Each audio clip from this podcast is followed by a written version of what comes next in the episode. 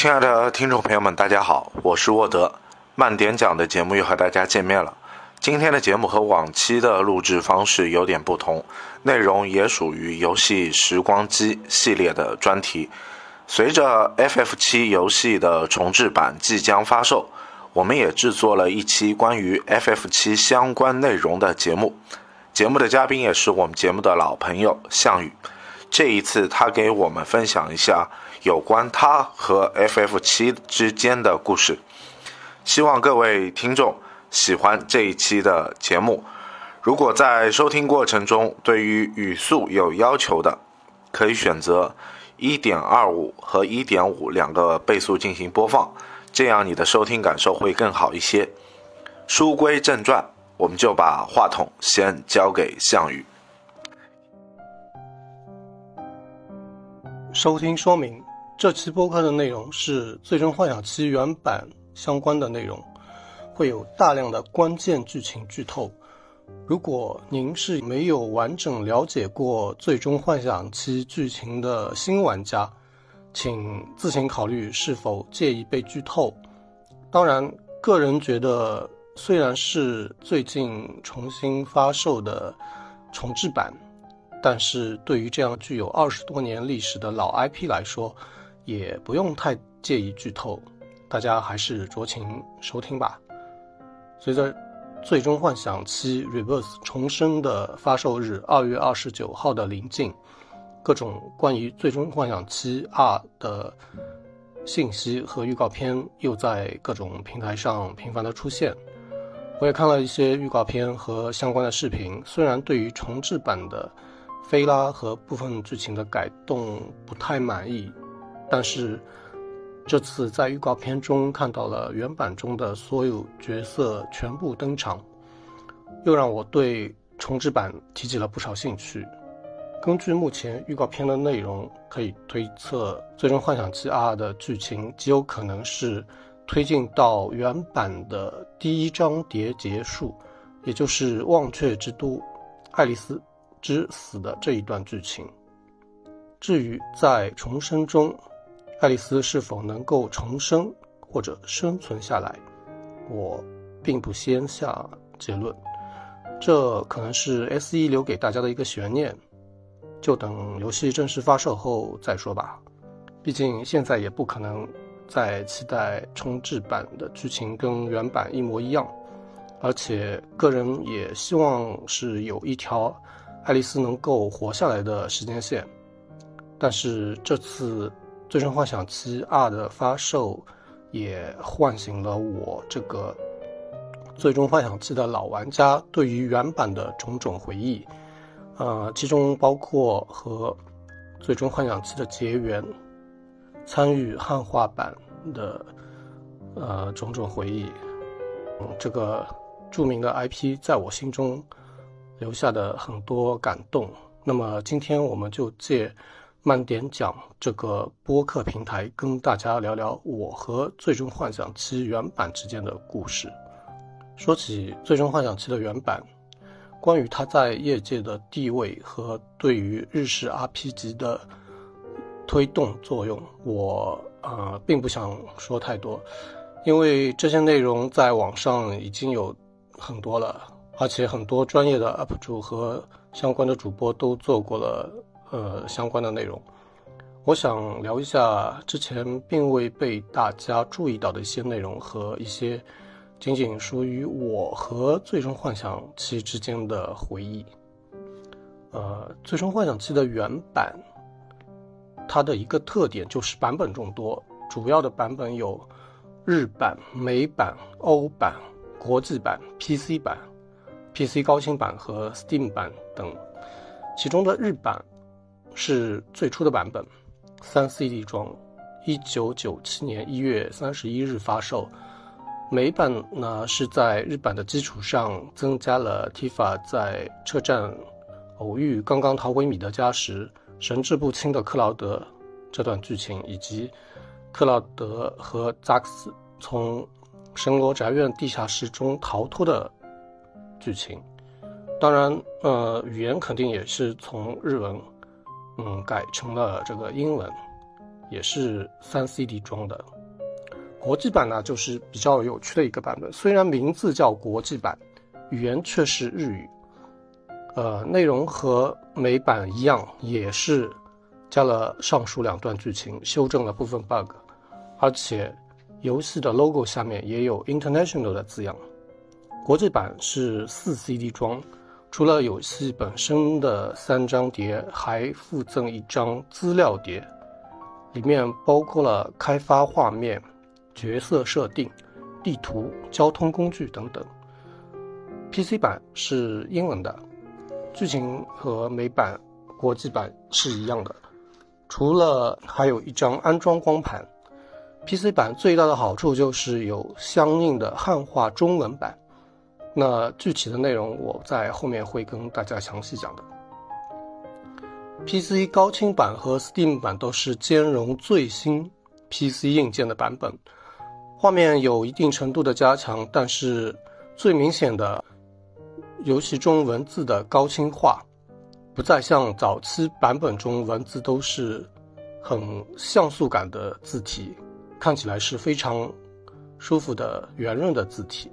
当年 FF7 横空出世以后，爱丽丝的死也是给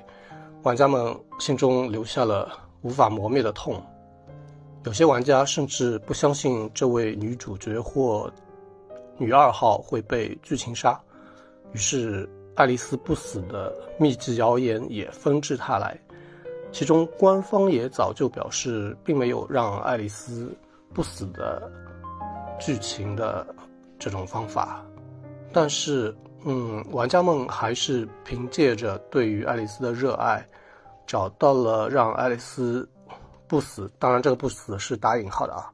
不死的这个 bug。下面我就来。为大家详细讲解一下这个我亲自验证过的 bug。呃，事先说明，这只是游戏中的一个 bug，不是金手指修改，并不适用于 PC 版。首先是要用日版的《最终幻想七》，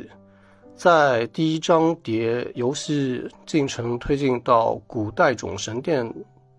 之前的剧情。然后在大提示大地图上骑上陆行鸟啊，到到这个时候将光盘将《最终幻想七》的第一张光盘强制退出，换成《浪漫沙加开拓者》的游戏光盘，这样在骑上鸟重新走上几步以后，读盘就会发生游戏中的地形贴图错误的这样一个 bug，但是这个时候。游戏是仍然可以进行的，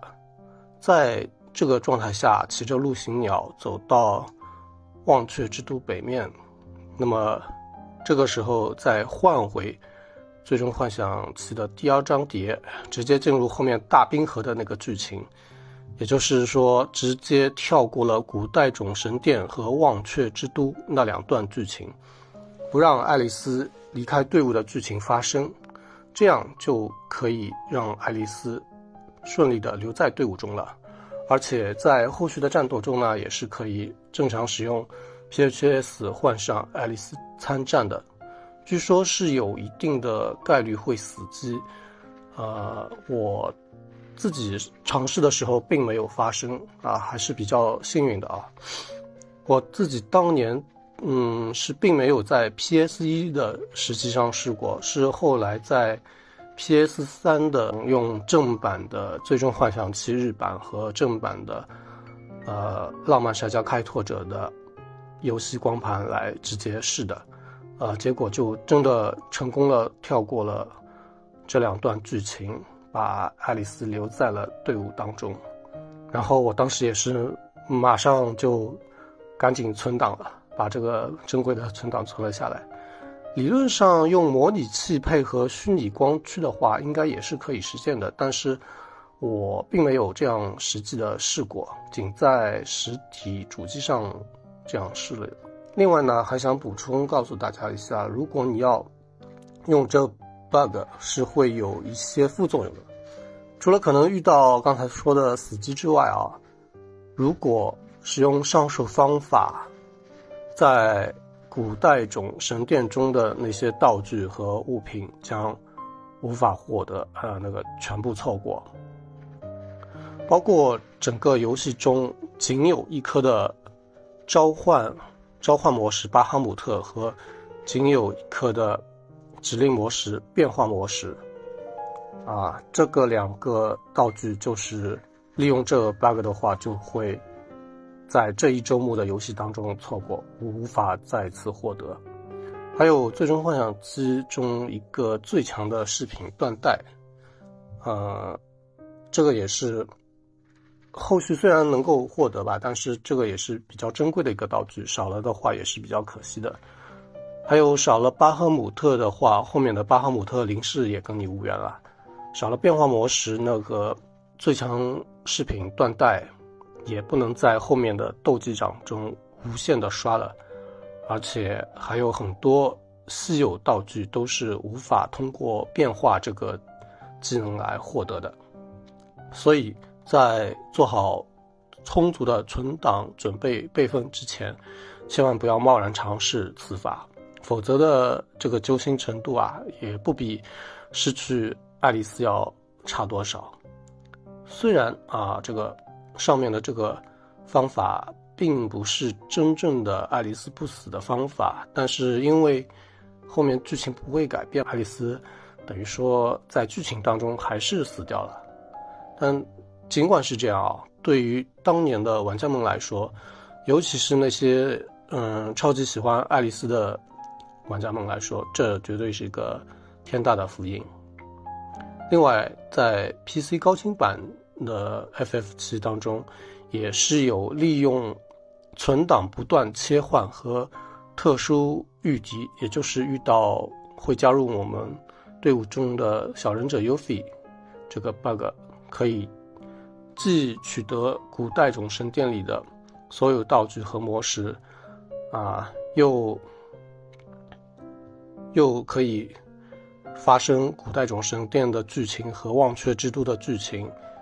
之后仍然把爱丽丝留在队伍中，只不过这个方法非常复杂，呃，而且是需要很多存档之间不停的来回切换，这样是非常容易出错的，呃，所以说我觉得我是无法用语言把这个东西完全表达清楚的。那么如果大家有兴趣的话，可以在节目的评论区私信留言啊，都可以。呃，虽然《最终幻想七》啊是在九七年就发售的一个游戏，但是我我本人接触到《最终幻想七》倒是要到两千年前后了，因为之前是个穷学生嘛，也就没有钱去买 PS 主机，后来工作以后才用自己的工资买了一台 PS One 的薄机，我。当时记得很清楚，我那台机器买来时候是八百块人民币，当时的八百块也蛮贵了。和很多八零后的玩家一样呢，我是呃第一个玩的日式 RPG 就是《最终幻想七》啊，但之前也是一直买电子游戏软件杂志来看嘛，所以对《最终幻想七》的大名早就是如雷贯耳了。记得当时的时候，应该是已经出到了《最终幻想九》，但是根据我自己在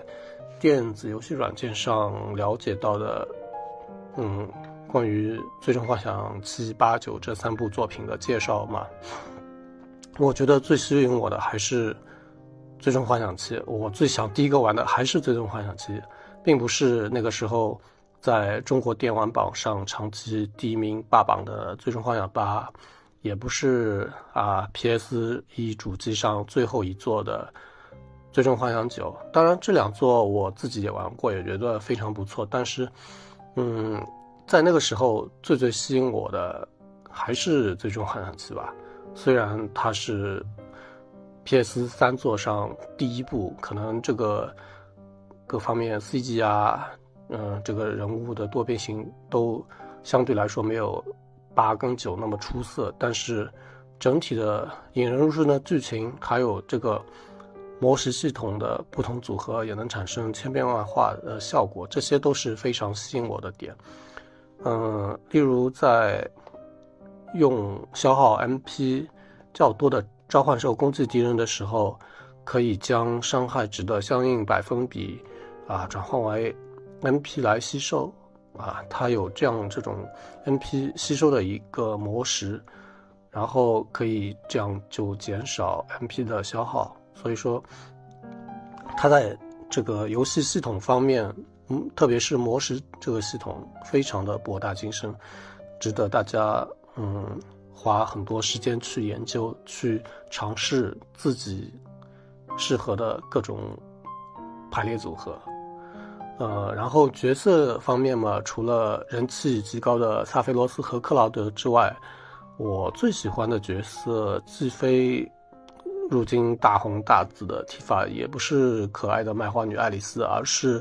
深情的神罗特工大叔文森特。嗯，也许是因为喜欢张信哲的歌的缘故吧。呃，文森特大叔深情的形象和张信哲歌中的主角形象就是不谋而合。而且在二零一零年时候，张信哲的初专辑当中的第一首歌。当时的前奏就和文森特在地下室中的那段 BGM 的开头是非常相似的，甚至连歌词的意境和文森特的遭遇也十分的契合。还有，呃，歌词当中还有提到钥匙这个关键道具，这就使我不得不怀疑这首歌的歌词作者也是文森特的粉丝。说到《最终幻想七》的音乐，当然不能不提一下我们的直松伸夫老师。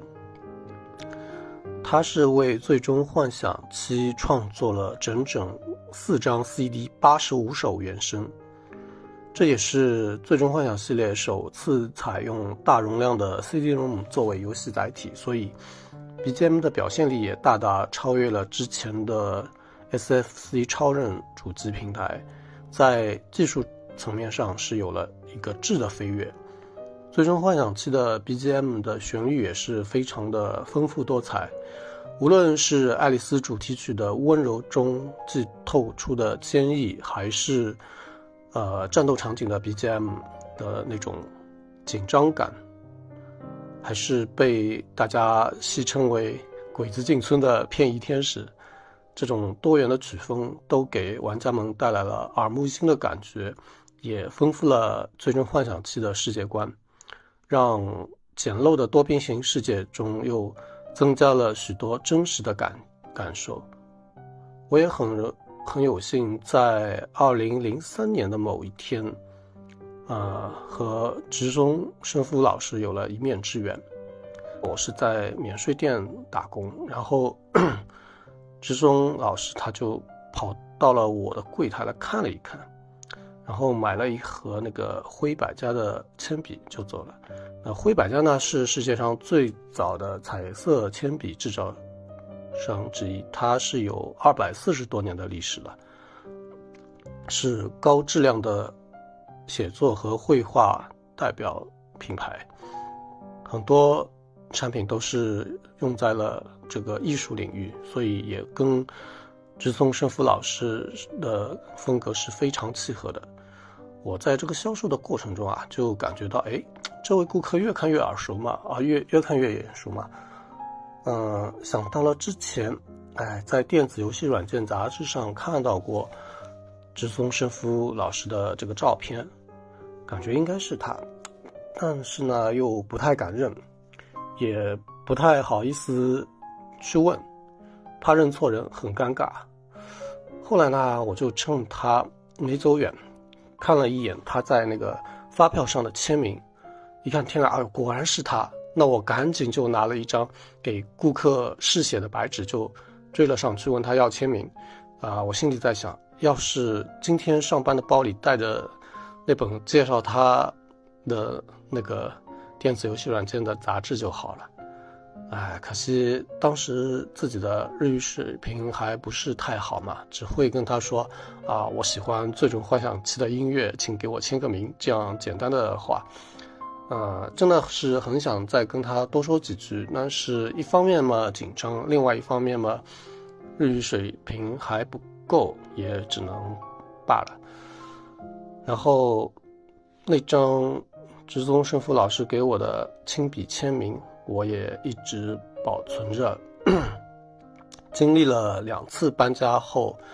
依然没有遗失。我是非常好的保存着这张签名。嗯，虽然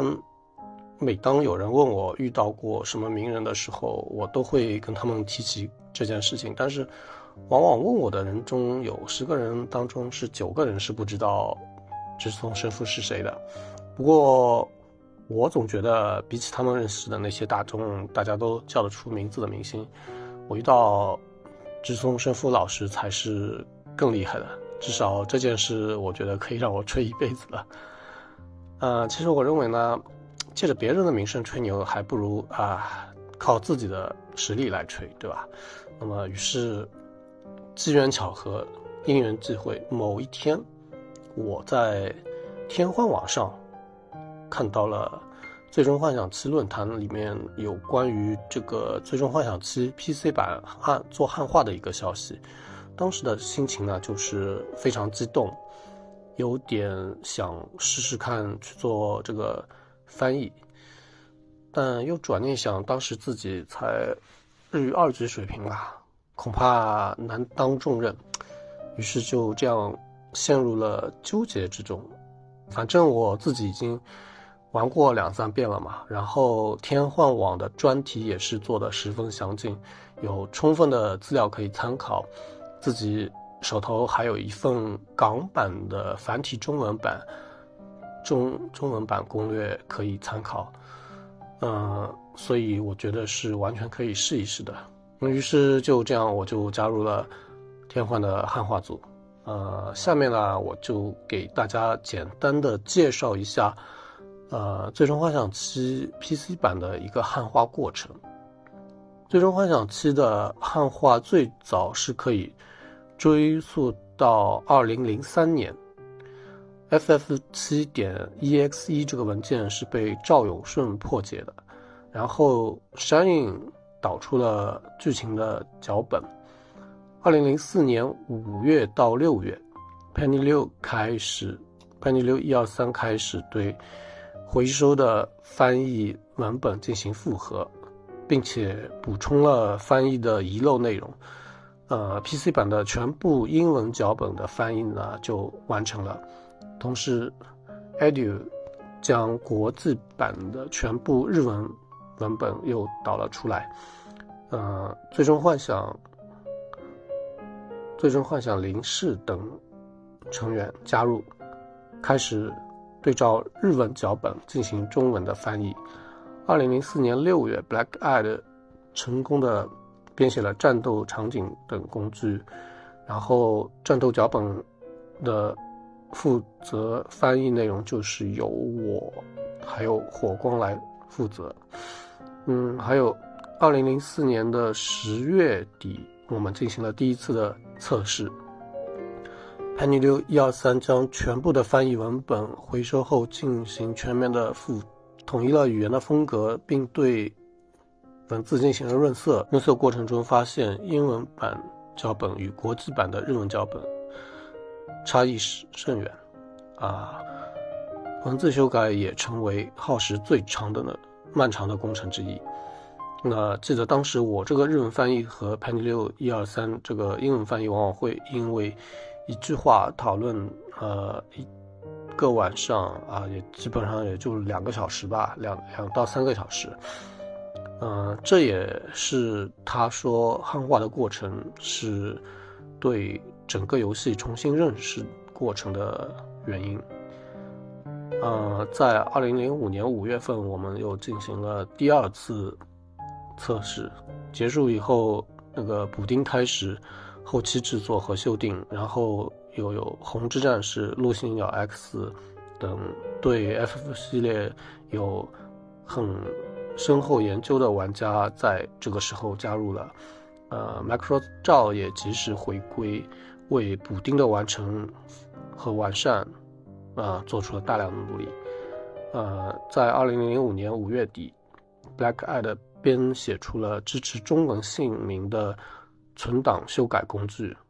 二零零五年七月呃，Nothing Sky 编写出了即时存档和调整预敌率的工具。嗯，二零零五年七月三十一号，汉化补丁真实发售。赵永顺在天幻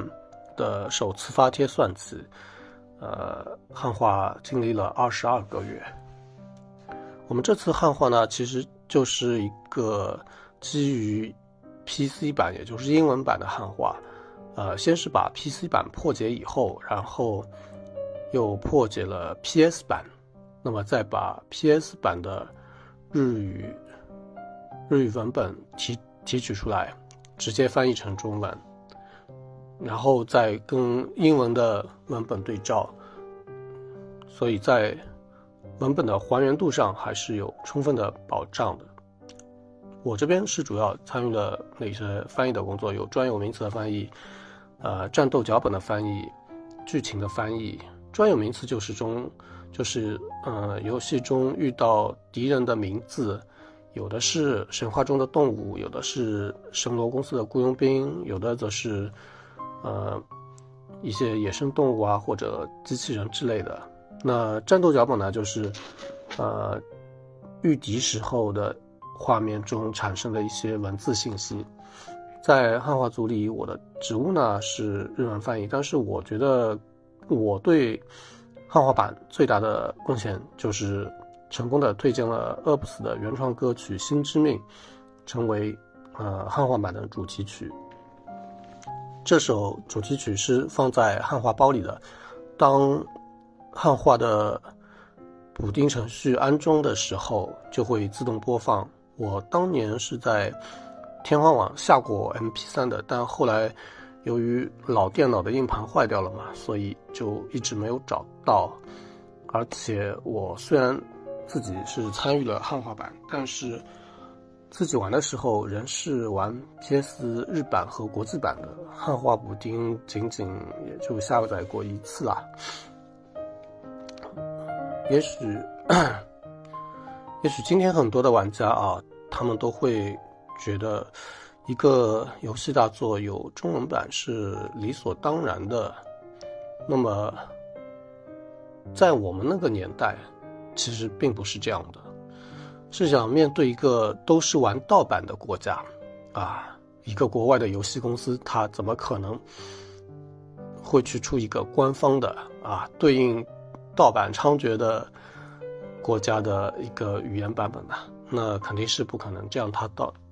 他是赚不到钱的嘛，所以在我们八零后年轻的时候玩游戏，基本上都是没有中文版的，不是日版呢就是美版。那么如果你外语水平不是很好的话，玩游戏还真是挺吃力的一件事情。尽管如此，大家还是玩的乐此不疲的。偶尔能够遇到一个有汉化版的游戏，那感觉真的是像。中了大奖一样的，所以各种汉化组啊、字幕组啊，在九十年代到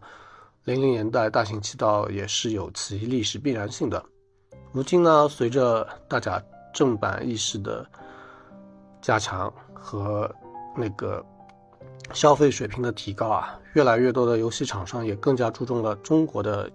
游戏消费市场。那么，中文版的推出也就是理所当然的事情了。而当年这些汉化版的老游戏呢，也将随着我们八零后玩家的老去，成为尘封的历史。在整理资料的时候，我和当年汉化组的负责人都发现，当年有些资料啊已经找不到了。都说互联网是有记忆的，但是它有时候失忆也是不争的事实，而且有时候失忆的内容还挺多的。我想这期节目最大的意义就在于，趁我们本身的记忆还没有完全模糊的时候，趁互联网上还能找到一些蛛丝马迹的时候，将我们的美好回忆记录下来，供老玩家们共鸣，新玩家们考古。同时呢，我要感谢一下老朋友沃德，如果没有他的这次邀请啊，我也不会去查那么多